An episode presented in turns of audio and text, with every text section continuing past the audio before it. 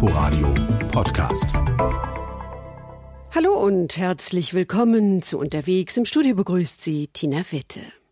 Vielleicht sind Sie ja schon auf der Suche nach einem Reiseziel für das nächste Jahr. Wie wäre es mit Montenegro? Das Land der schwarzen Berge ist zwar kein Geheimtipp mehr, aber doch nicht so bekannt als Reiseland. Über lange Jahre gehörte Montenegro zu Jugoslawien. Seit 2006 ist es ein unabhängiger Staat und seitdem entwickelt sich der Tourismus immer stärker. Das bleibt natürlich nicht ohne Probleme, aber obwohl Montenegro nicht sehr groß ist, gibt es noch ausreichend Möglichkeiten, Ursprüngliches zu sehen und zu erleben. Vor allem, wenn man als Tourist die beliebten Küstenregionen verlässt und in eben diese schwarzen Berge reist, so wie Axel Bars.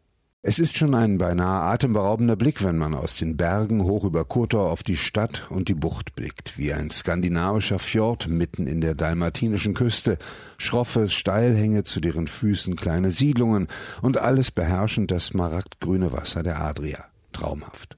Unten sieht es mitunter etwas anders aus. Was so schön ist, ist auch beliebt bei Kreuzfahrern.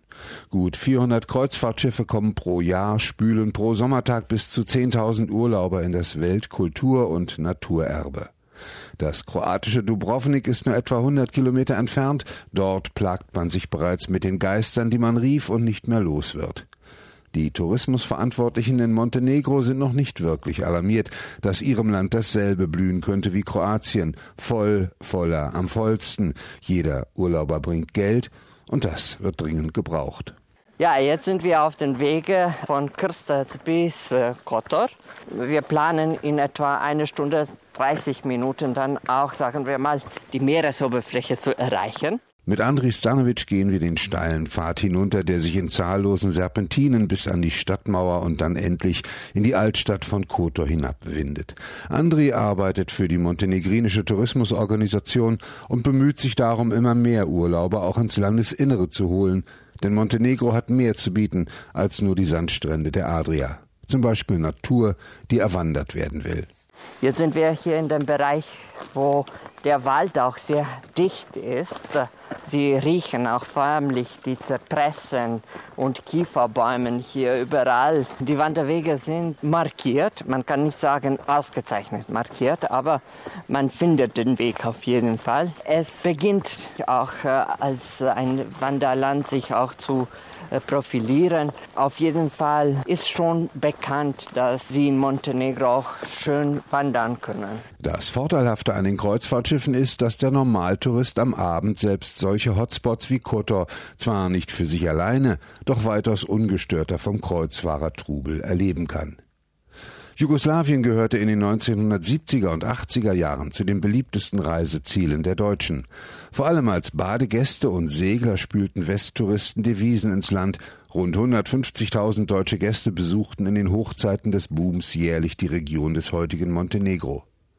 Doch mit den Balkankriegen ab 1992 brach der Tourismus völlig zusammen. Und heute? Der Staat braucht Geld und das bringen am schnellsten ausländische Investoren, die Hotels und noch mehr Hotels errichten. Montenegro ist längst kein touristischer Geheimtipp mehr, aber wer das Küstengebirge überquert und wer wirklich will, der findet authentischeres da, wo immer schon die Einheimischen lebten. Kroatien, Bosnien-Herzegowina, Serbien und Albanien heißen heute die Nachbarstaaten. Früher dominierten in der ganzen Balkanregion Illyrer, Römer, Venezianer, Osmanen und Habsburger. Und immer wieder mussten die Montenegriner mit neuen Mächten leben. Alle diese Montenegriner, die hier gelebt haben, haben ihre Festungen gebaut, haben ihre Häuser gebaut. Festungen brauchten die natürlich, um äh, gegen die Türken dann auch zu kämpfen. Aber in damaligen Zeiten lebten hier in dem ganzen Bereich von Altem Montenegro etwas mehr als 20.000 Montenegriner. Und nur die Macht von Osmanen war über 36.000 äh, Soldaten. Was bedeutete natürlich, dass wir keine große Möglichkeit hatten, uns auch da zu wehren. Und deswegen haben die Montenegriner sich auf dem Wege in diesen schwarzen Gebirgen dann auch gemacht. Das heißt, in dem karstigen Gebiet von Cetinje, wie auch Podgorica, die heutige Hauptstadt, verbleibt für einige Jahrhunderte unter die Macht von Türken. 1991 erklärte das Parlament in Podgorica Montenegro zum ökologischen Staat. Aber wie so oft auf der ganzen Welt klaffen auch hier in einem der kleinsten Länder Europas Theorie und Praxis auseinander. Wir haben in Montenegro das Luxusproblem, dass man jetzt an den natürlichen Gegebenheiten ungefähr 80 Prozent der Landesfläche als Nationalpark ausweisen könnte. So gut ist es tatsächlich äh, hier noch um die Natur bestellt. Und man versucht natürlich jetzt hier eine, diese Tourismuswirtschaft aufzubauen, unter anderem mit dem Ziel, die Leute hier im Land zu halten. Thomas Wörstein ist als Berater für die Naturparkbehörde tätig im Auftrag der Deutschen Gesellschaft für internationale Zusammenarbeit. Was man vor allen Dingen findet, und das ist ein Hauptunterschied zu den deutschen Nationalparks zum Beispiel, wir gehen hier ja tatsächlich von der Naturlandschaft aus. Allerdings ist das Land in einem Punkt anderen Ländern weit voraus.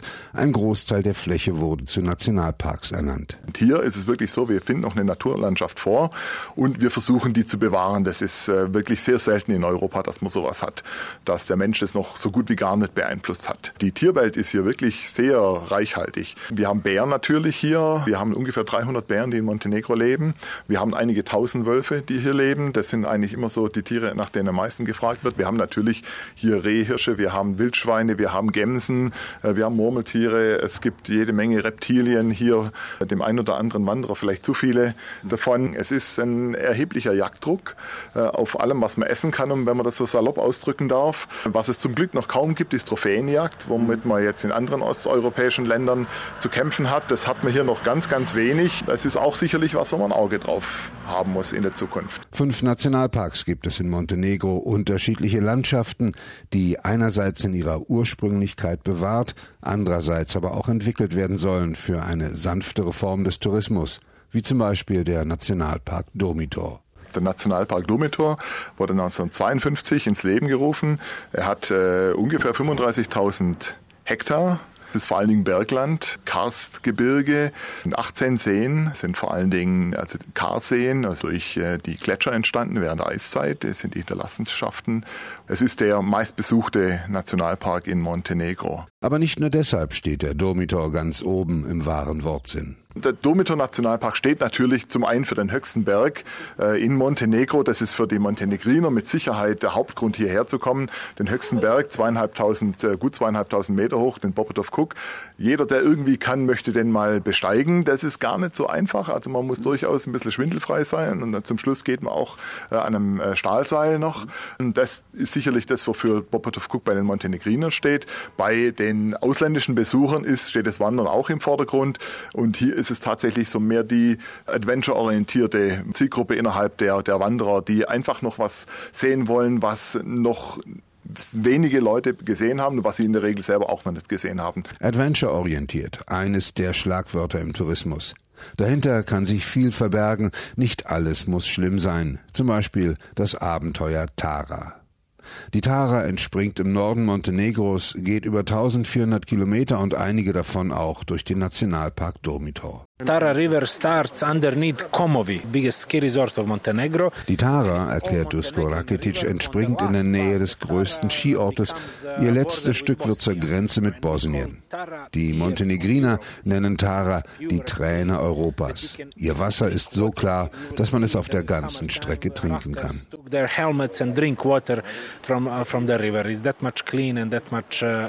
Ein mitunter mächtiger und reißender Wasserlauf, der seine Spuren im weichen Kreideboden hinterlassen hat, ein über 90 Kilometer langer Canyon ist entstanden. Uh. Der Canyon ist nach dem Grand Canyon in den USA der zweittiefste der Welt. An einzelnen Stellen erreicht er 1300 Meter, nahezu unberührte Natur. I'm sure you will enjoy. Dusko Rakitic organisiert das Rafting. Safety first. Es gibt Neoprenanzüge, Schwimmwesten, einen Helm und natürlich eine Einweisung. Auf den Rand des Schlauchbootes setzen, Füße in die Schlaufen, das Paddel fest umfassen und auf Kommando des erfahrenen Steuermanns einsetzen. Denn ohne Mitarbeit geht nichts. Ohne Paddeln im richtigen Moment würde das Boot über die Stromschnellen hinausschießen. Trotzdem bleibt Gelegenheit, die Natur am Rande zu beobachten, obwohl volle Konzentration gefragt ist. Steile Ufer mit dichtem Wald bis ans Wasser, schroffe Felsen am Rand und im Flussbett. Im Frühjahr mitunter nicht zu machen. Die Tour führt über zwei Stunden. Im Mittelteil der Schlucht, dem spektakulärsten, mit stromschnellen Wasserfällen, aber auch sanften Teilen. Die ganze Fahrt geht über zwei bis drei Tage. Reine Natur, fast schon Wildnis. Uh, with really amazing sightseeing there and it's a, it's a pure, uh, pure wildness. Dann also Helm auf und ab geht's. Wer will, kann in einer kleinen, ruhigen Bucht einen Felsen erklimmen und ins eiskalte Tara-Wasser springen. Kostet Kraft, macht aber Heidenspaß. Wem Rafting zu anstrengend ist, der kann auch, zumindest ein wenig entspannter, auf einem Floß fahren. Das ist die alte Form. Baumstämme wurden früher zusammengebunden und so aus den Bergen hinuntergebracht. Tradition im modernen Gewand. Tradition wird auch beim Essen deutlich. Montenegro ist kein Land für Vegetarier oder Reisende auf Diät. Natürlich gibt es an der Küste Fisch, aber spätestens in der Hauptstadt Podgorica endet Neptuns Reich. Kräftig ist das Essen auf dem Land, so wie es immer schon zubereitet wurde. Zum Beispiel in dieser Konoba, ein Hof mitten in den Bergen, idyllisch gelegen, eine Veranda, eine Gaststube, kaum abgetrennt, die Küche, in der die Wirtin kocht, und zwar das, was Vieh, Weide und Hof hergeben. Eine traditionelle Joghurtspeise, wild natürlich aus der Region, selbstgemachter Käse, Forelle und Kačamak. Kačamak ist das Gericht in den Bergen Montenegros. Kartoffeln werden gekocht, dann gibt man Maismehl dazu, erklärt die Köchin, den selbstgemachten cremigen Käse und stampft und rührt das Ganze mit einem großen Holzlöffel. So ist's richtig, so wird's super Kaczamak.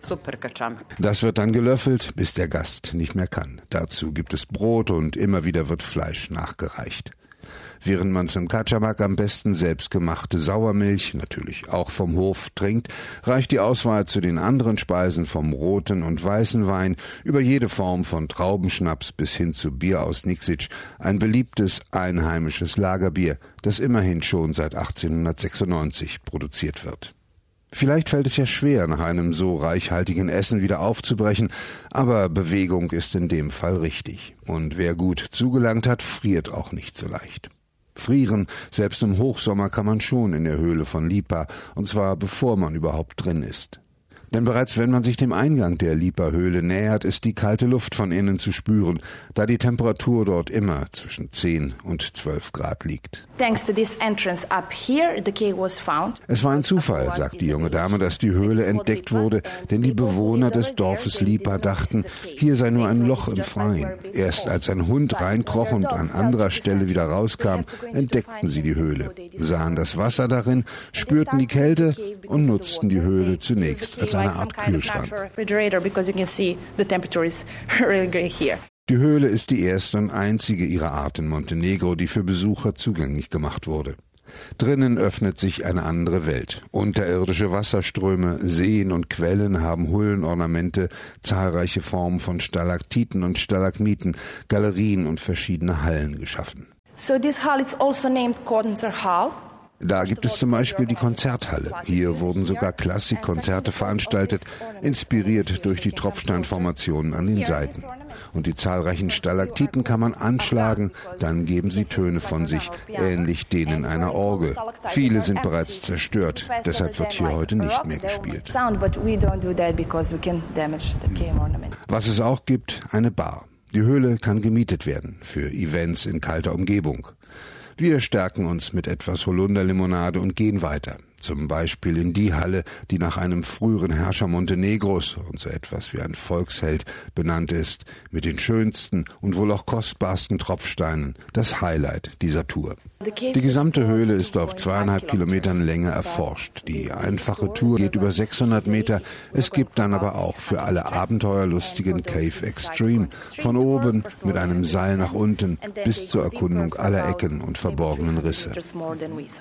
Auch das ist dann eher adventure-orientiert, wie es im Tourismus-Sprech heißt. Abenteuer Montenegro, ein kleines Land auf dem Balkan, sucht den Anschluss an das zentrale Mitteleuropa. Der Tourismus ist der wichtigste Wirtschaftszweig. Ein Fünftel der Staatseinnahmen kommen daher. Damit es mehr wird, werden Investitionen geplant, Investoren gesucht. Mehr und immer mehr soll geschaffen und erreicht werden. Montenegro ist kein Geheimtipp mehr, keine Frage. Die Frage ist vielmehr, wie lange so viel Ursprünglichkeit, so viel Schönheit der Natur noch erhalten bleibt. Axel Baas über seine Reise nach Montenegro. Mehr Informationen finden Sie online unter inforadio.de slash unterwegs. Im Studio verabschiedet sich Tina Witte. Inforadio Podcast.